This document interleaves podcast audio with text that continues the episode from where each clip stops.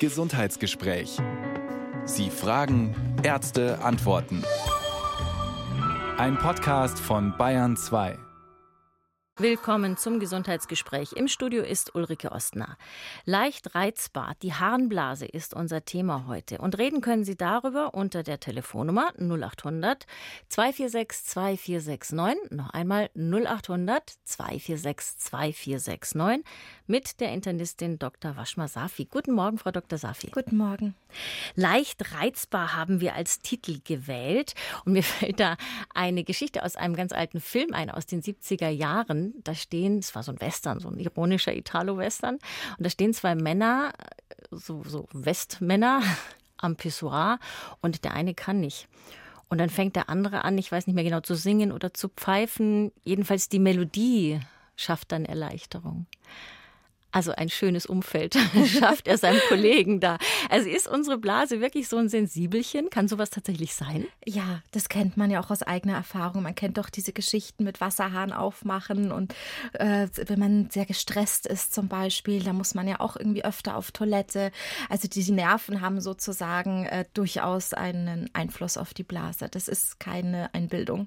Also die Blase kann dadurch Stress, haben Sie gesagt, zum Beispiel ja. so ein bisschen instabil werden und das Gehirn spielt da offenbar offenbar auch eine Rolle und blockiert dann. Es gibt aber natürlich auch die Situation, dass zum Beispiel Frauen nach einer Schwangerschaft von Inkontinenz betroffen sind. Angeblich trifft die Inkontinenz jede dritte Frau überhaupt und im Alter noch mehr Frauen. Männer trifft es auch, nach einer Prostata-Operation zum Beispiel. Beides kann wieder vergehen, stimmt das? Das ist richtig. Also es hat natürlich auch was damit zu tun, ähm, wie bei alles äh, am Körper, wie man natürlich mit seiner Blase und den Strukturen drumherum auch umgeht. Ja, wenn man natürlich die Strukturen gestärkt hat, wenn man natürlich, ähm, da sprechen wir sicher im Laufe der Sendung, äh, da gibt es einiges, was man auch machen kann selber, sich da darauf achtet, kann man natürlich schon ähm, seine Situation verbessern. Ob das jetzt Entzündungen sind, ob das eben das Problem mit der Inkontinenz ist. Da ist ja ein vielfältiges Feld sozusagen sagen, was die Blase an Schwierigkeiten machen kann. Mit Strukturen drumherum meinen Sie den Beckenboden? Zum Beispiel genau die muskulären Strukturen, vor allem. Das ist das, wo man selber ansetzen kann. Muskeln genau. kann man trainieren. Ja, genau. Auch diese. Ja, und dann kennen sehr, sehr viele Menschen auch das leidige Problem natürlich mit der Blasenentzündung. Frauen leiden da häufiger drunter. Wie kommt das eigentlich? Das hat tatsächlich einfach anatomische Gründe. Ähm, ich äh, beschreibe ein bisschen vielleicht die Anatomie, damit dann kann man sich es eigentlich selber ganz gut erklären. Äh, jeder weiß ja so, man hat zwei Nieren, ja, die sind so in den Flanken und dann gehen von denen die Ureteren, wie wir Mediziner sagen, oder Harnleiter auf Deutsch, ähm, ab und die münden beide in die Blase. Und von der Blase geht dann die Harnröhre nach außen. So, jetzt ist beim Mann dazwischen noch die Prostata. Und der Penis, da geht die ganze Harnröhre durch. Also jetzt kann man sich schon denken, die Harnröhre beim Mann ist einfach deutlich länger. Äh, und äh, wenn man dann noch weiß, wie diese Entzündungen entstehen, ist es halt einfach häufig dadurch, dass Keime von außen. Ja, also der man weiß ja, der anale Bereich ist ja direkt daneben, ja, wo der einfach Keim auch besiedelt ist. Äh, und wenn man dann natürlich eine kurze Harnröhre hat, wie es eben bei der Frau der Fall ist, ist man direkt prädisponiert für Entzündungen. Das geht dann einfach schneller. Also die entzündete Blase, die nervöse Blase, genau. vielleicht auch die inkontinente Blase. Über all das können wir reden, wenn Sie Rat brauchen.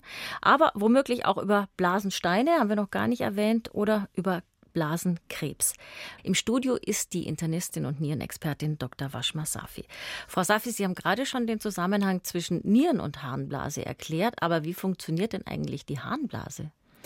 Ähm, die Harnblase ist einfach, man kann sich vorstellen, wie so ein Luftballon, der aus Muskeln besteht. Ja? Also die Wände nicht aus Gummi wie bei einem echten Luftballon, sondern einfach aus Muskeln, der sich praktisch zusammenziehen kann und ausdehnen kann. So wie man einen Luftballon Luft reinbläst, ist es halt bei der Blase, wenn sie sich mit Urin füllt. Ja? Wie viel passt da so rein? Ja, so 500 Milliliter ist so das, wo halber man sagt, Liter. Genau, so ein halber Liter. Und ab da merkt man dann schon wirklich, man muss jetzt dann auf Toilette gehen.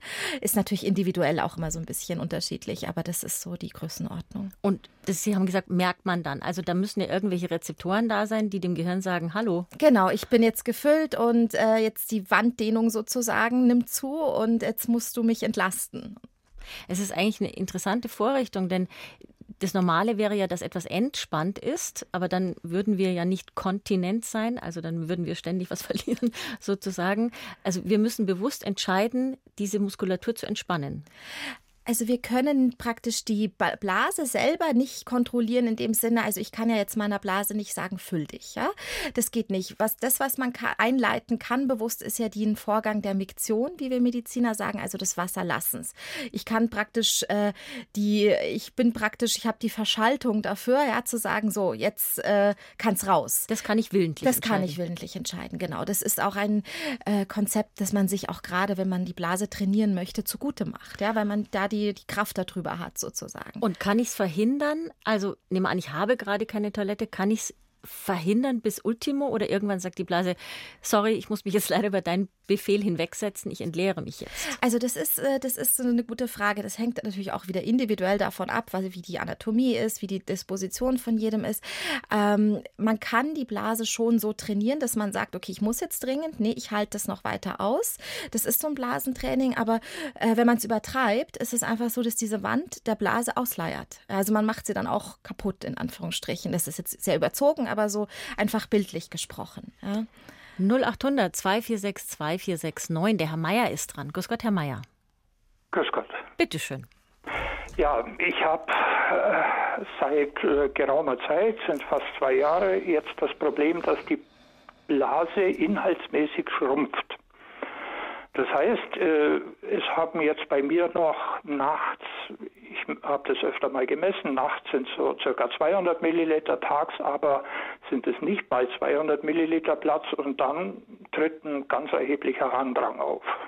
Und äh, es ist alles Mögliche untersucht worden bisher. Also ich habe natürlich altersgemäß, ich bin 67 Jahre alt, eine vergrößerte Prostata, aber nicht übermäßig, wie der Urologe sagt. Und das haben viele und die haben mit ihrer Blase trotzdem keine Schwierigkeiten. Es sind medikamentöse Behandlungen versucht worden, das war erfolglos. Dann habe ich Beckenbodentraining gemacht und auch viel getrunken dabei und versucht, das da zu verzögern, hat aber letztlich auch nichts gebracht. Als mögliche Ursache hat der Arzt eigentlich nur eines gefunden, das ist eine Engstelle in der Harnröhre, ziemlich am Ende der Harnröhre.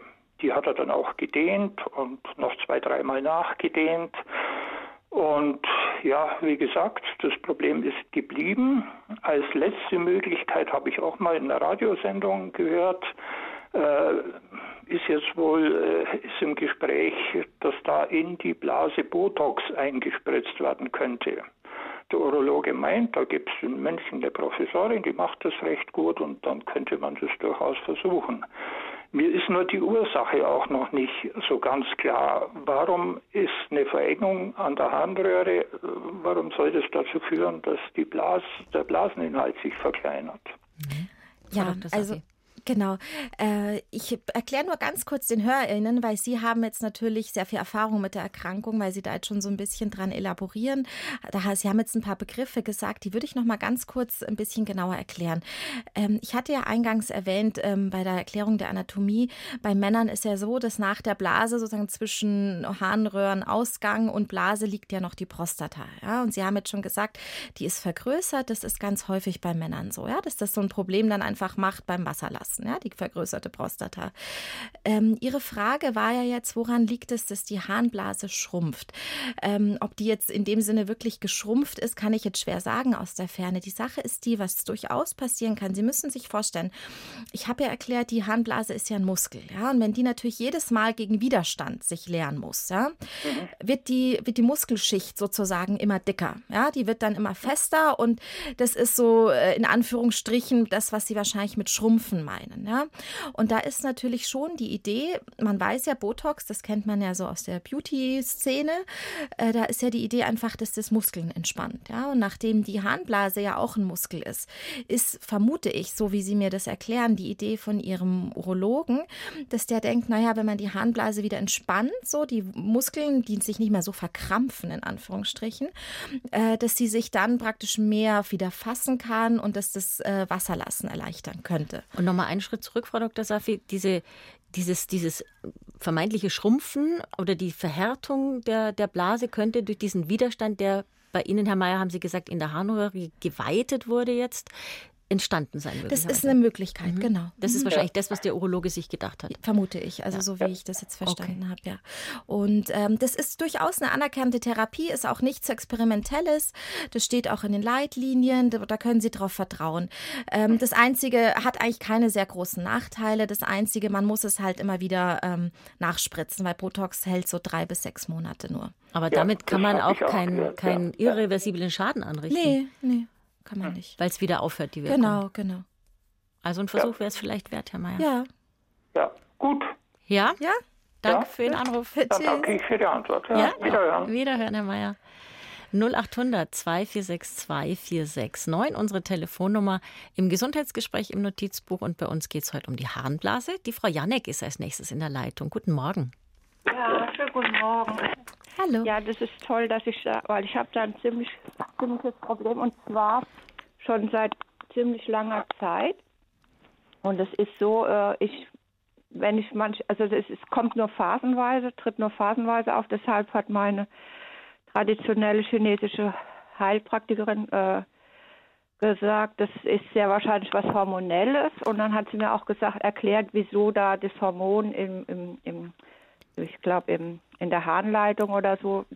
Frau Janek, er, erklären Sie uns zuerst, was denn eigentlich auftritt bei Ihnen? Ja, also das ist, dass ich, äh, wie gesagt, nur phasenweise, wenn ich dann äh, das Gefühl habe, ich muss Hahn lassen, also dann habe ich das Gefühl, die Blase, die wird bald platzen, so voll ich muss ganz dringend. Und wenn ich dann nicht innerhalb von wenigen Sekunden fast gehe, dann passiert halt ein kleineres Unglück. Äh, und dann kommt auch tatsächlich manchmal nur ganz wenig, obwohl ich das Gefühl habe, die Blase ist übervoll, aber es kommt nur relativ wenig raus. Und ähm, ja. Hm, es hat einen Namen, Frau Dr. Safi, was die Frau Janek da beschreibt. Ja, äh, da muss ich noch ganz kurz fragen, äh, verlieren Sie dann auch immer wieder was äh, so in die Unterhose? Oder ja, leider, leider. Und ja. es wird äh, mit der Zeit immer schlimmer. Anfangs ist dann, konnte ich dann nach einer, also es ist gelaufen, ich konnte es dann stoppen, aber in letzter Zeit kann ich es auch gar nicht mehr stoppen. Ja. Das, also das ist, ganz, ist, ist, ganz häufig, Frau Janek, äh, auch mhm. wenn nicht jeder gern drüber spricht, das nennt sich einfach Dranginkontinenz. Und das ist ganz klassisch, wie Sie das beschreiben. Ja? Sie haben diesen Drang, Sie müssen auf Toilette und dann schafft man es immer nicht rechtzeitig. Ja? Das ist leider auch was, wo wirklich Frauen auch wieder bevorzugt betroffen sind, ja, durch äh, Geburten, Schwangerschaften. Dann ist es bei Frauen auch so, das Becken ist halt breiter und hängt auch so ein bisschen durch. Das heißt, da ist auch wieder die Anatomie so gegen uns ein bisschen. Und ähm, das, das sind sie, und dann kommt noch, ähm, ich weiß jetzt nicht, wie alt sie sind, aber wenn sie schon in der Menopause sind, ja, wenn dann sozusagen die Östrogene, das weibliche Hormon sozusagen auch nochmal wegfällt, mhm. kommt es auch nochmal dazu. Also mhm. das ist was, ähm, das hatte das Ihre Heilpraktikerin mit Hormon gemeint oder hatte die irgendein anderes Hormon Ihnen? Das weiß ich nicht mehr. Sie ja. hat das Hormon zwar genannt, aber ich, ich weiß, es kann sie nicht mehr sagen, ja. genau welches Hormon. Aber, aber jedenfalls habe ich, das, also damals wusste ich es noch und da habe ich ein uralt ähm, Reformhausheft in die Hände gekriegt. Es gibt ja immer keine Zufälle und da stand was über Maca-Pulver. Ja. Das ist ein, ähm, eine Wurzel aus ähm, Peru oder aus den Anden jedenfalls. Und äh, äh, das würde dieses Hormon, ähm, äh, also äh, der, der, den Körper herstellen lassen oder so irgendwie. Auf alle Fälle habe ich meine Heil ja, ich habe es probiert und es hat auch anfangs wunderbar geholfen. Ich habe meine Heilpraktikerin gefragt, sagte ja, nehmen Sie es ruhig. Ähm, hat wunderbar geholfen, aber die Wirkung hat irgendwie nachgelassen. Und ähm, dann habe ich, ähm, warten Sie mal, da war ja irgendwas, wo ich dann mal, ach ja, dann, dann das wurde sogar so viel besser, dass ich es überhaupt nicht mehr nehmen musste. Und es war trotzdem gut. Und es hat eine ganz lange Zeit angehalten.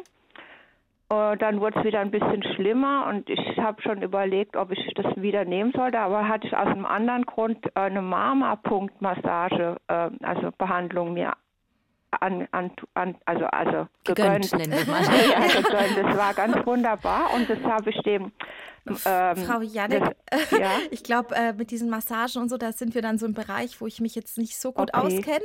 Aber, aber, jedenfalls hat es auch geholfen. Aber jetzt habe ich schon längere Zeit keine ja. äh, Punktmassage mehr gehabt. Und äh, jetzt fängt es wieder an, äh, ziemlich stolz zu ja. werden. Was würde man denn, Frau Dr. Safi, schulmedizinisch nennen wir das jetzt mal genau. so bei so einer Dranginkontinenz machen? Also das aller, allererste, wozu ich Frau Janek raten würde, erstmal das so ein bisschen zu dokumentieren, so ein Tagebuch zu führen, ja, wie das so ist, wie oft es auftritt, damit sie da auch einfach ein Bild davon hat, damit sie dann auch sehen kann, ob was besser wird oder schlechter. Ähm, und das, was ich Ihnen wirklich empfehlen würde, ein Beckenbodentraining, Frau Janek.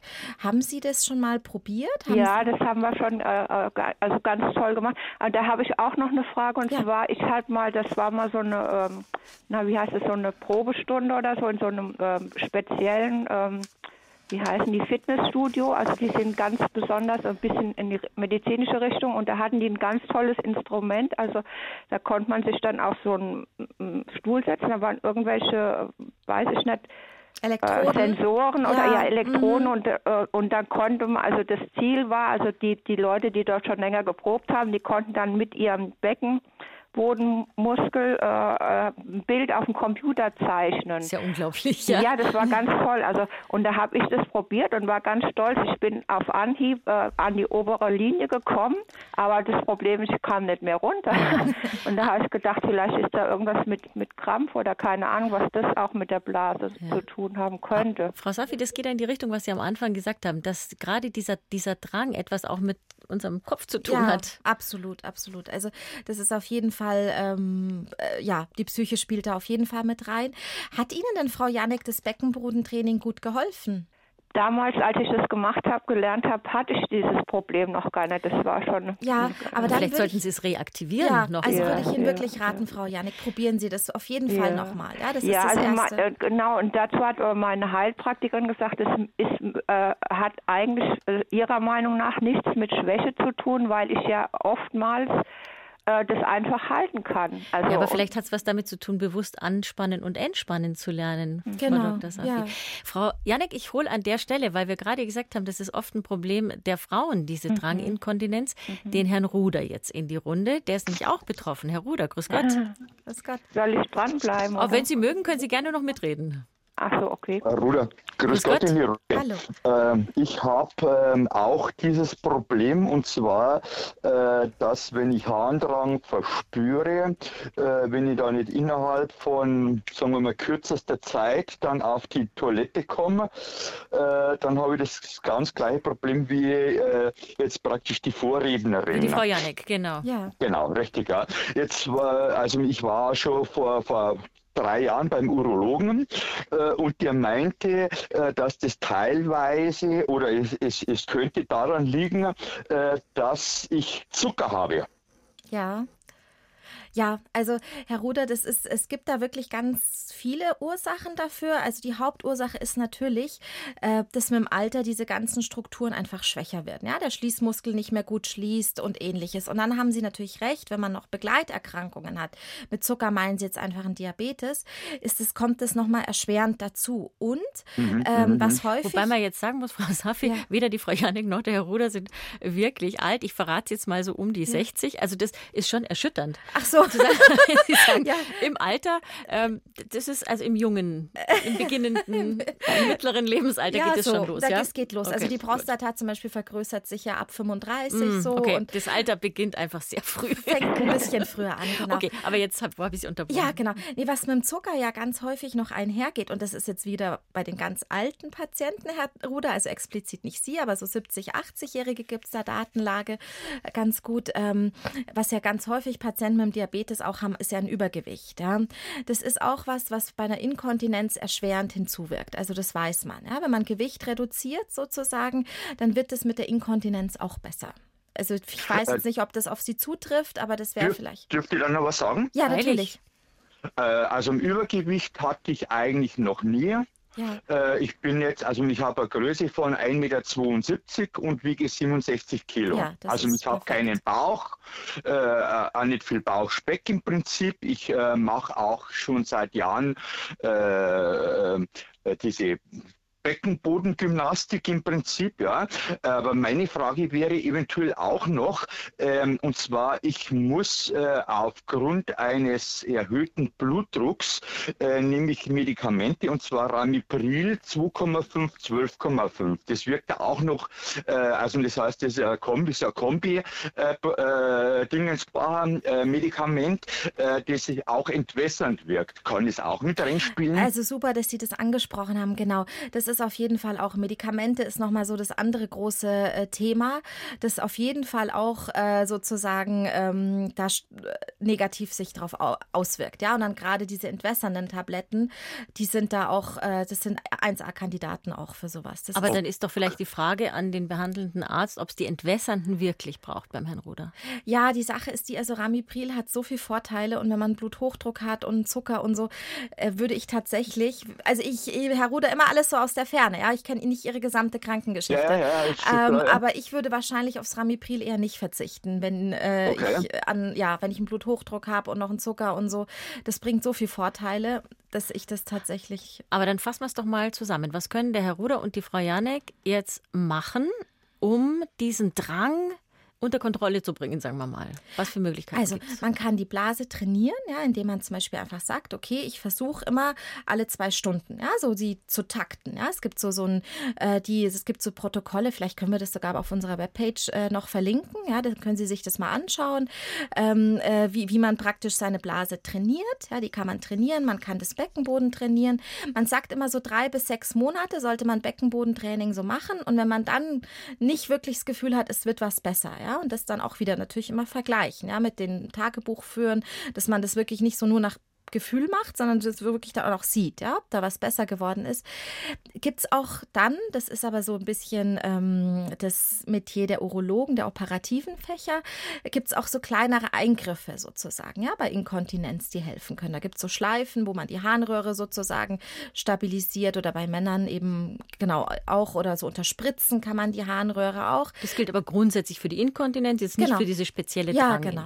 Okay, gut. Herr Ruder, Frau Janik, dann bedanke bedanken wir uns ganz herzlich für Ihren Anruf und wünschen alles Gute und hoffen, Sie kriegen Ihre Blase in den Griff bzw.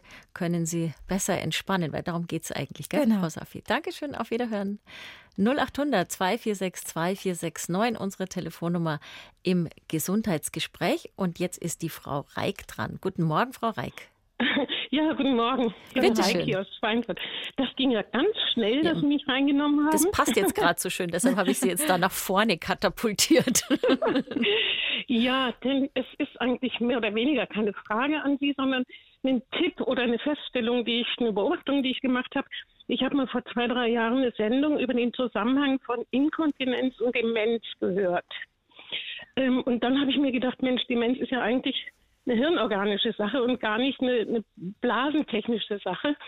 Und dann habe ich mir einfach mal vorgenommen, vielleicht kennen das ja viele Frauen, ähm, je näher man zu einer Toilette kommt, desto höher wird der Drang, ähm, jetzt auch eine Toilette zu benutzen, vor allem wenn man nach Hause kommt.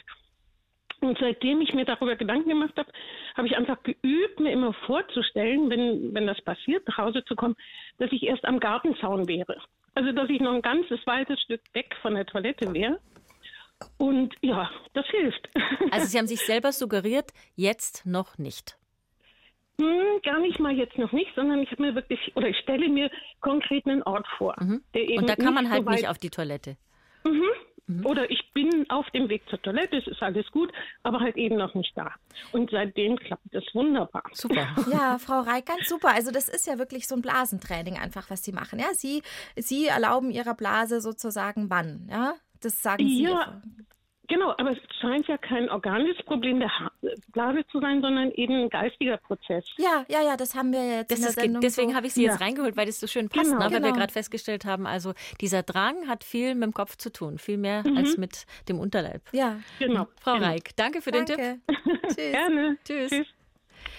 So, die Dranginkontinenz, Frau Dr. Safi, die haben wir jetzt besprochen. Es gibt aber auch sowas wie eine Reizblase und da kann uns die Frau Schieß was dazu erzählen. Frau Schieß, grüß Gott. Ja, grüß Gott. Hallo. Ja, ähm, ich habe eigentlich so die Frage, dass ich mich ein bisschen wundere über meine Blase, weil mal ist sie stabil und mal äh, bin ich im Warmen und draußen regnet und trotzdem muss ich ständig auf die Toilette. Und äh, dann ist die andere Frage auch, kann das einfach der Muskel sein, wenn ich in der Früh aufwache und eigentlich warm und entspannt aus dem Bett und dann muss ich aber sofort auf die Toilette und äh, also kaum zu halten. So schnell muss ich dann auf die Toilette, obwohl es, das verstehe ich nicht ganz. Ist es einfach, dass der Muskel äh, äh, zu schwach ist oder äh, ja, ähm, verlieren Sie dann auch, Frau Schieß, äh, Urin sozusagen oder ähm, ist das nicht der Fall? Also Sie schaffen ja, es immer noch rechtzeitig? Knapp, also so, ja. so dass ich sofort laufen muss. Ja. Äh, kann es äh, keinen Moment mehr halten und das nach dem Aufstehen. Ja. ja, aber das kommt und geht. Es ist nicht immer so. Das habe ich richtig verstanden, oder? Ja, das stimmt. Genau. Haben Sie sich schon mal, also haben Sie sich schon mal untersuchen lassen auf Harnwegsinfekte? Ob Sie manchmal, also was natürlich dazu passen würde, ist, wenn man natürlich so, ein, in, so eine Entzündung hat, ja, so in der Blase oder beziehungsweise da in dem, in dem Bereich der, der harnableitenden ähm, Organe, äh, dass man dann natürlich, äh, das nennt sich, äh, also dass man dann praktisch diesen, diesen, wie Sie das beschreiben, ja, dass man da ständig irgendwie muss oder vielleicht das Gefühl hat, man muss und dann kommt aber eigentlich gar nichts. Und ähm, das ist jetzt äh, das ist sowas, was praktisch bei der Entzündung ganz häufig ist. Neigen Sie denn dazu? Ist das mal bei Ihnen untersucht worden? Also nicht, nicht äh, besonders. Ich habe gerade die letzte Zeit gedacht, dass ich ziemlich stabil geworden bin. Also keine Blasenentzündung habe, weil ich doch viel trinke und dann auch äh, viel Wasser lassen kann. Das ist im Übrigen, glaube ich, ganz wichtig, Frau Schiess, das mit dem also Trinken. Also kann, ist, ich habe das Gefühl, dass der Muskel, das ist so ähnlich, wie es die Frau äh, von mir gesagt hat, dass äh, ich einkaufen gehe und gar die Blase gar nicht merke und das und das mache und kaum komme ich in die Nähe an der Garage, äh, muss ich ganz, ganz, ganz schnell, dass ich kaum mehr die Tür aufmachen kann. Also also ist vielleicht ist doch eher diese Drang in Ja, ja, ich glaube, das ist, also für mich klingt das schon wie so eine beginnende Schwäche. Ja, Sie sagen ja, Sie können es ja immer noch halten, es passiert ja immer kein Malheur bei Ihnen, aber ähm, Sie merken schon, es wird langsam schwierig. Ja, deswegen, ja. Ähm, ja, also Sie haben jetzt die Sendung so ein bisschen gehört. Wir haben ja zu dem, zu dem äh, Beckenbodentraining haben wir geraten und ähm, genau, und äh, mit der, mit der Harnblasenentzündung, das ist halt immer so eine Sache. Ähm, also Frauen haben das auch oft, ohne das zu merken.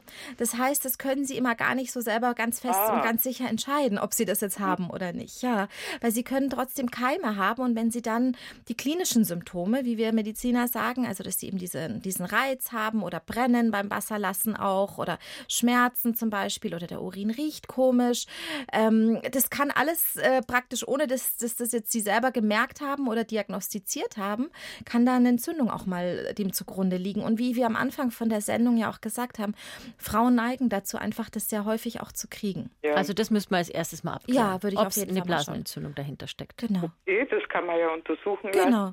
Also meine Frage war einfach nur, dass auch eine zu große Entspannung, die die äh, die Blase äh, sozusagen äh, schwach macht.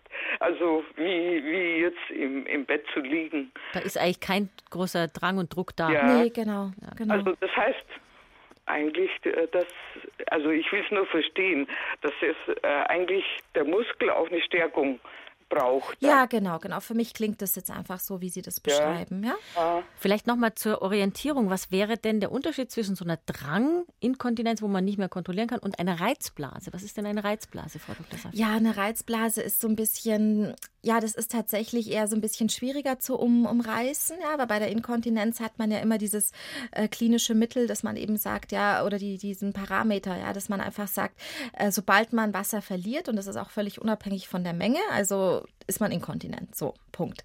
Und bei der Reizblase ist es ein bisschen schwieriger. Da muss man natürlich andere Sachen erstmal ausgeschlossen haben. Ja, man muss eben geschaut haben, dass da keine Entzündung oder irgendwie was Größeres äh, diesen, diesen Symptomen, die der Patient oder die Patientin spürt, ja, zugrunde liegt. Und wenn man dann merkt, nee, eigentlich ist alles in Ordnung und die Kontinenz ist gut und die Muskeln sind gut und da ist kein, weiß ich nicht, Krebs, da ist keine Entzündung und so weiter und so fort, dann kann man sagen, okay, ähm, das äh, nach der Klinik sozusagen liegt es vor. Ja. Okay, Frau Schies, also Die, der Rat Ja. wäre dann untersuchen lassen, ob da nichts vorliegt und dann Ja, weiterschauen. und Gleichzeitig kann es auch so eine Art Reizblase Genau. wie gesagt, äh, so abhängig auch vom Wetter zu sein, obwohl man im Haus ist und dann doch ständig zur Toilette rennt, rennt das ist ja eher ein Reiz, ja. Äh, was Von weiß ich, außen. die von den Nerven her. Also es könnte eben beides so. Ja. Ja, vielen Dank dann. Alles Gute, Frau Schies. Alles Danke. Gute. Tschüss. Danke, auf Wiederhören. Wiederhören. 0800 246 246 9. Wir holen gleich den Herrn Wallner zu uns. Herr Wallner, grüß Gott. Ja, grüß Gott. Bitte. Äh, ja, folgendes. Ich habe, äh, wenn ich das jetzt so angehört habe, nach meiner Diagnose leide ich an einer Dranginkontinenz. Die Küchentischdiagnose. Die Küchentischdiagnose. Äh, äh, ja, aber ich bin auch schon seit ein paar Jahren bei einem Urologen und äh, der hat mir dann Alfuzosin verschrieben. Da nehme ich jetzt die Höchstdosis seit Jahren. Es soll angeblich, äh, sage ich mal, laienhaft die, die Prostata irgendwie äh, geschmeidiger machen. Dass da also, das, äh, also kurz gesagt, ich muss in der Nacht mindestens sechsmal aufstehen und äh, trotz Alfuzosin und äh, ich habe auch sonst keine Probleme, ich habe kein Übergewicht, ich habe keinen Blutzucker und keinen Bluthochdruck und nehme auch sonst nichts. Aber ich weiß nicht, äh, der Arzt hat mal angedeutet, ich soll mich äh, die Prostata operieren lassen. Und da ist jetzt eigentlich für mich die Kernfrage, äh, wie groß ist, äh, was ist der Aufwand-Nutzen bzw. äh, Risiko-Nutzen-Verhältnis, wenn man sich da diesbezüglich an der Prostata operieren lässt oder ist es da möglicherweise auch gar nicht angesagt, das zu tun? Ähm, also Herr Wallner, vielleicht kann äh, ich da nur schon mal so ein bisschen äh, als kleinen Spoiler verraten. ja? Wollte es gerade sagen.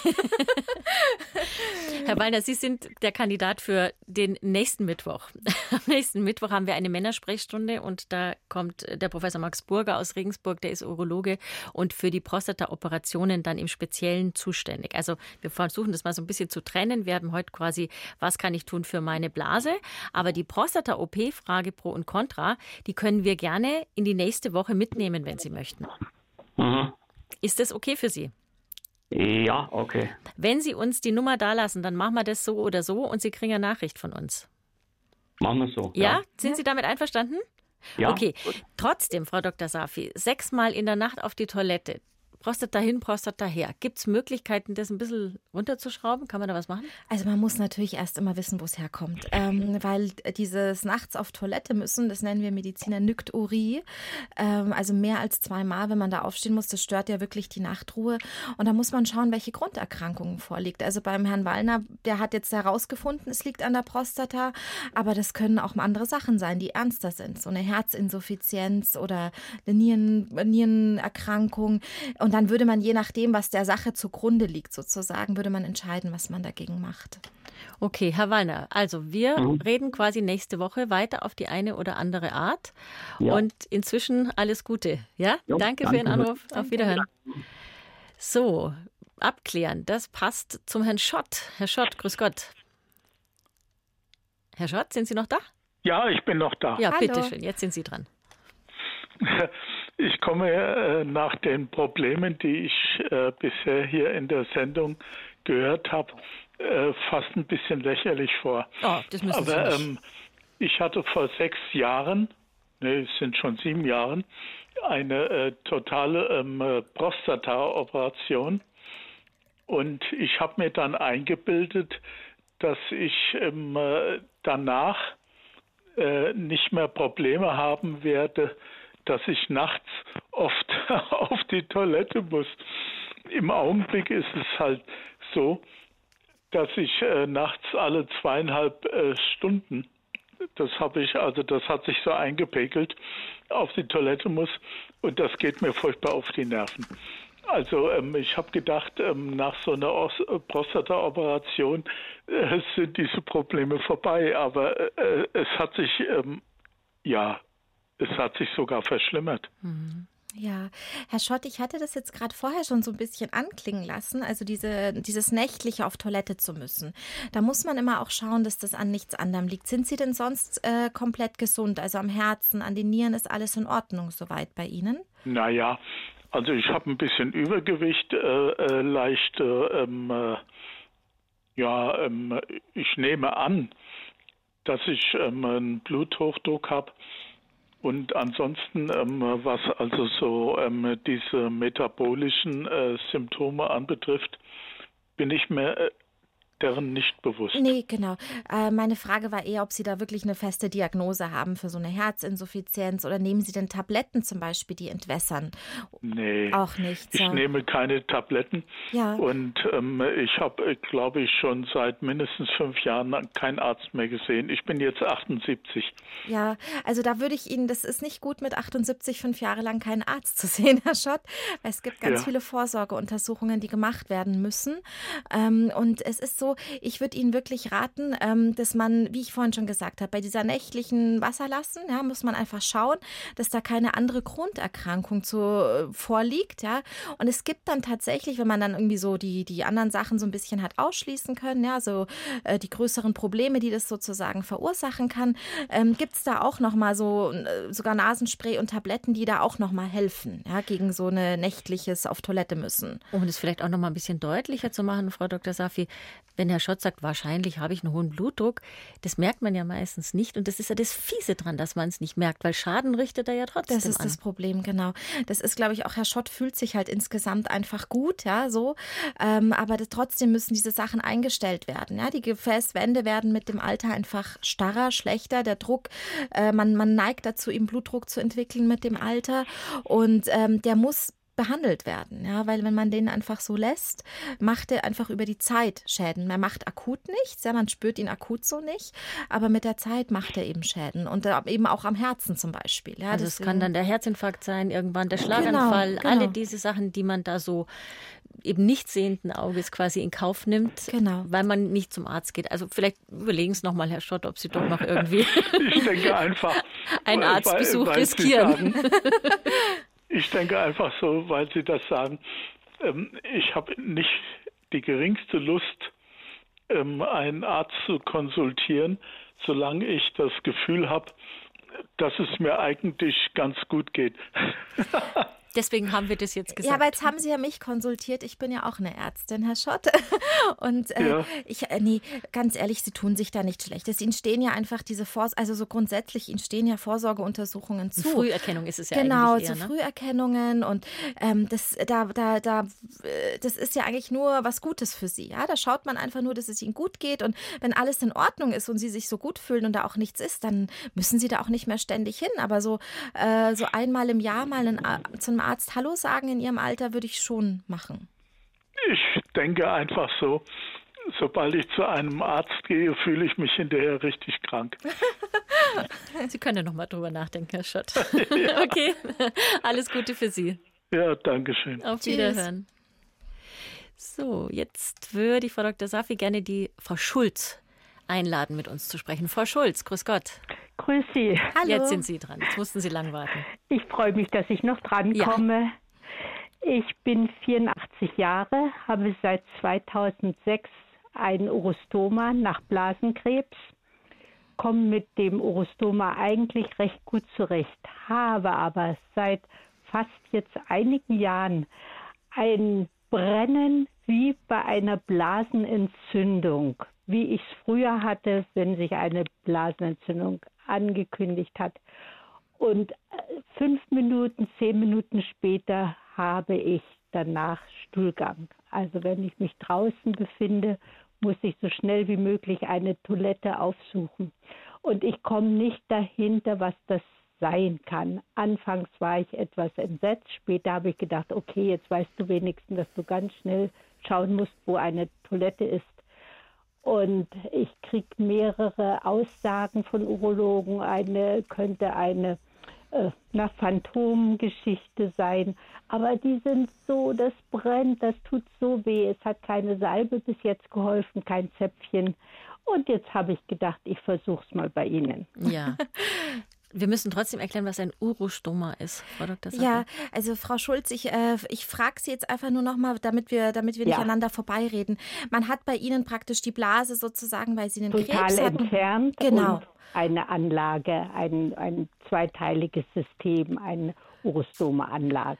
Also das ist ja? praktisch nach außen abgeleitet. Nach außen Sie haben, abgeleitet. Sie haben so einen Beutel am Bauch ein sozusagen. Beutel, mhm. ja. Genau.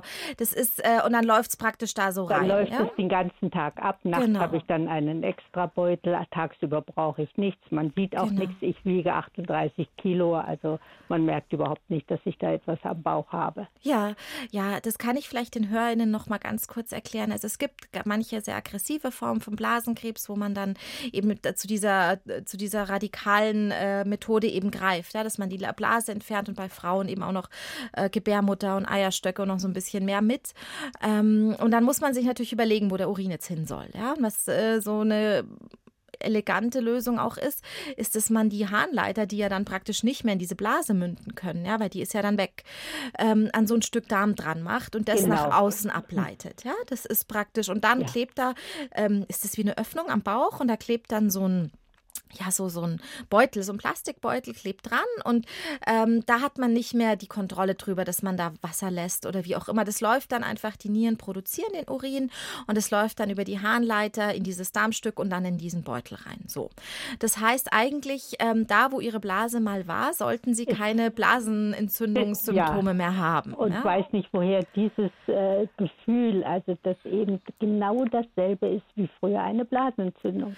Ja, also Frau Schulz, ich würde bei Ihnen tatsächlich neben der körperlichen Untersuchung nochmal, um zu schauen, ob man da irgendwas tasten kann in dem Bereich, ich würde da tatsächlich vielleicht auch nochmal einen Ultraschall machen, um zu schauen, ja, was da so ist. Okay. Was ich Ihnen habe da, ja. vorher schon dazu gesagt, ich habe Laktose, Fructoseintoleranz. Ja. Äh, Die Laktosegeschichte habe ich aufgrund dieser, ich bin ja schon zwei, dreimal jetzt am Darm operiert. Also die Ableitungen an den Nieren sind ja von Darm, vom Darm entnommen worden.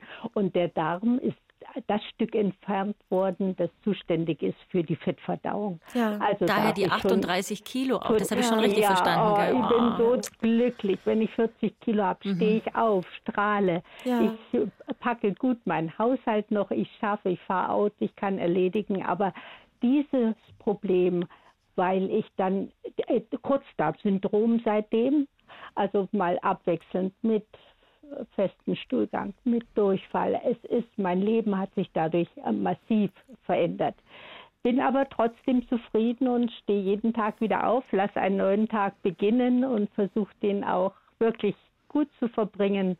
Aber dieses Problem macht mir sehr zu schaffen. Vor allen Dingen, wenn Sie 10, 15, 20 Mal auf die Toilette gehen. Ja. Es ist nur noch eine Feuerstelle. Also Ja. nicht wund, aber es brennt. Und ich müsste halt ganz, ganz streng Diät leben und das schaffe ich leider nicht immer. Sagen wir mal vielleicht 70 Prozent. Ja. Ja. Äh, und ja, okay. Also der Ultraschall wäre Der die. Genau. Ultraschall, den Also das ist jetzt Kopf. wirklich nur äh, speziell auf das Problem, weil da ist ein bisschen mehr bei Ihnen, Frau Schulz. Ich fürchte bloß, dass wir das, die Sendung so ein bisschen sprengt, weil mit den 38 Kilo und die Ernährung und so, das ist auch, da sollte schon noch, sollten Sie noch mal mit jemandem sprechen, ja, dass man das noch mal Ja, optimiert, weil das ist nicht gut für Sie. Also auch wenn Sie da kämpfen und äh, stark sind und so, aber das, ähm, das ist kein Idealzustand. Bloß da Ich kann habe ich jetzt halt durch die Operation, Ja. ich war nie stark. Ich habe höchstens, das höchste war vielleicht Ja. 54 Kilo. Ja. Aber diese Kilo, die Nee, ich abgenommen habe ist durch diese wenig. Die Operationen, fehlen natürlich. Es ist, es ist schon mühsam. Ja, Ja.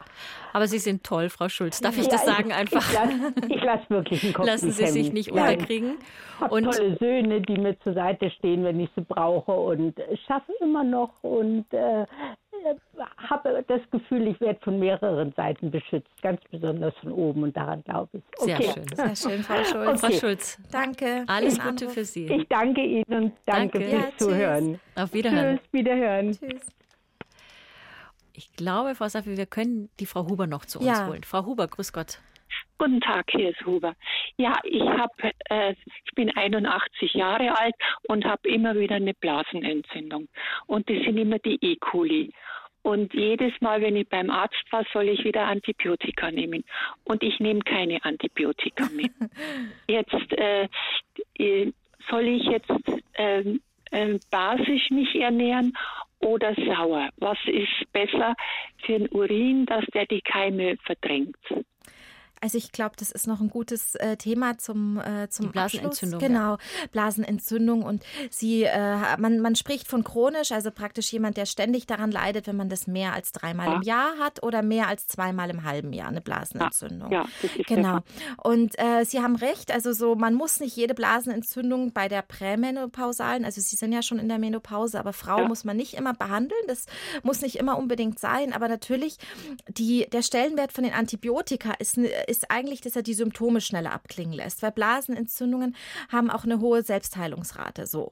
Aber was nicht heißt, dass Sie denen zuwarten sollten, immer gerade wenn Sie das so häufig haben. Ja? ja.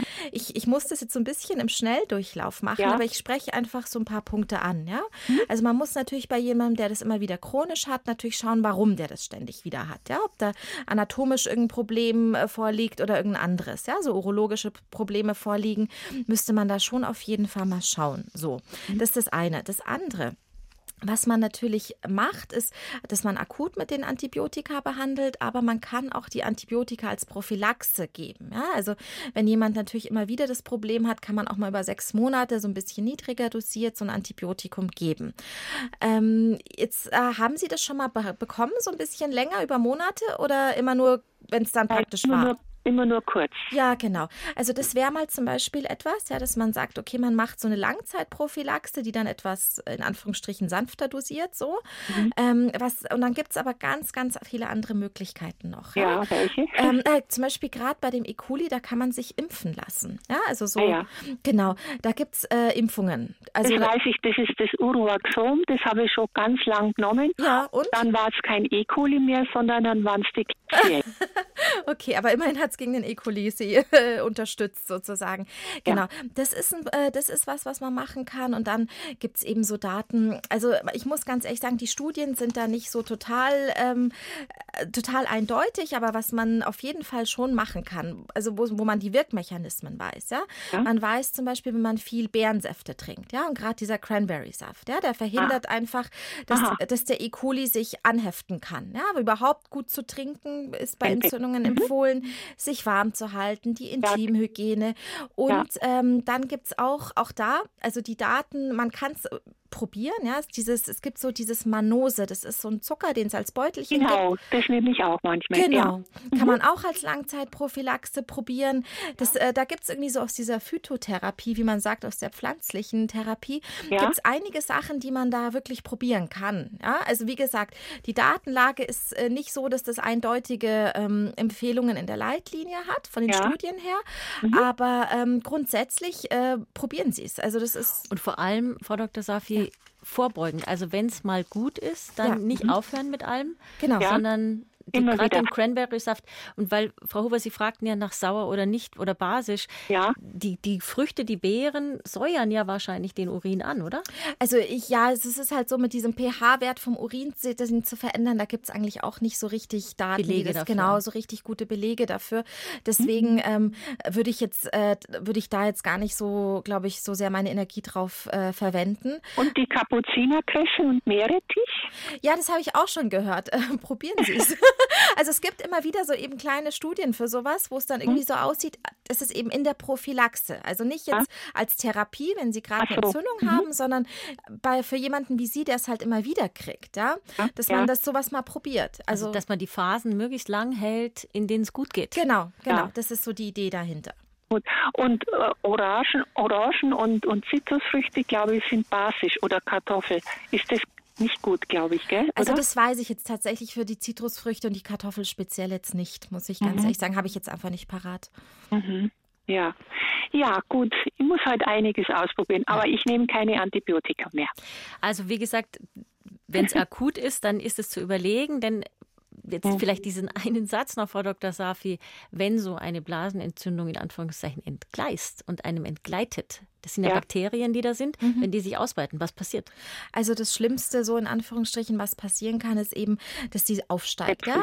Also dass die praktisch über die Harnblase in die Harnleiter und dann die Nieren hochsteigt mhm. und dann kriegt man diese sogenannte Nierenbeckenentzündung ja. und das kann mal wirklich ins Auge gehen. Also mit Blutvergiftung ja. und, ähm, und da ist man dann auch wirklich schwer krank, ja, wenn man das äh, ausgewachsen hat sozusagen. Aber Frau Huber, das wissen Sie. Ja, genau, da bin ich vorsichtig. Und sind vorsichtig, genau. Dann danken ja. wir ganz herzlich für Ihren Anruf und wünschen alles Gute.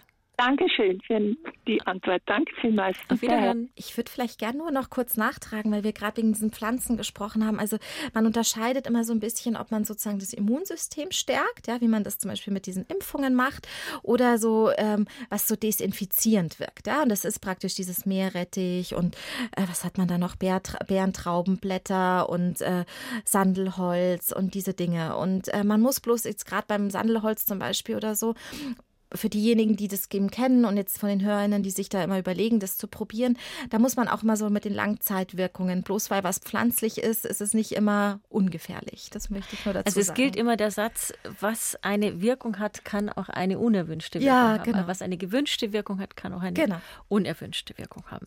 Das war's vom Gesundheitsgespräch heute zum Thema Blase. Zum Nachhören natürlich in der ARD Audiothek und in der BR Radio App noch eine Woche lang.